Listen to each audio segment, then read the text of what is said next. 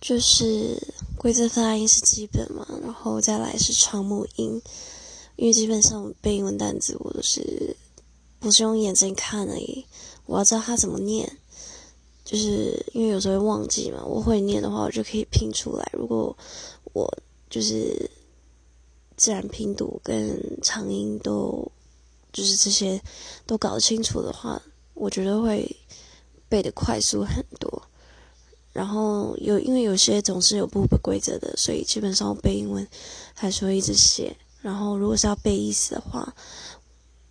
有些会背不起来，我就会找好几个例句去一直念，一直念，念到我记起来。那可能我也脱离太久，我已经忘记那种背英文的辛苦。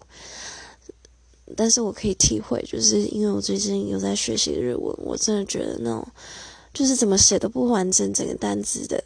非常痛苦。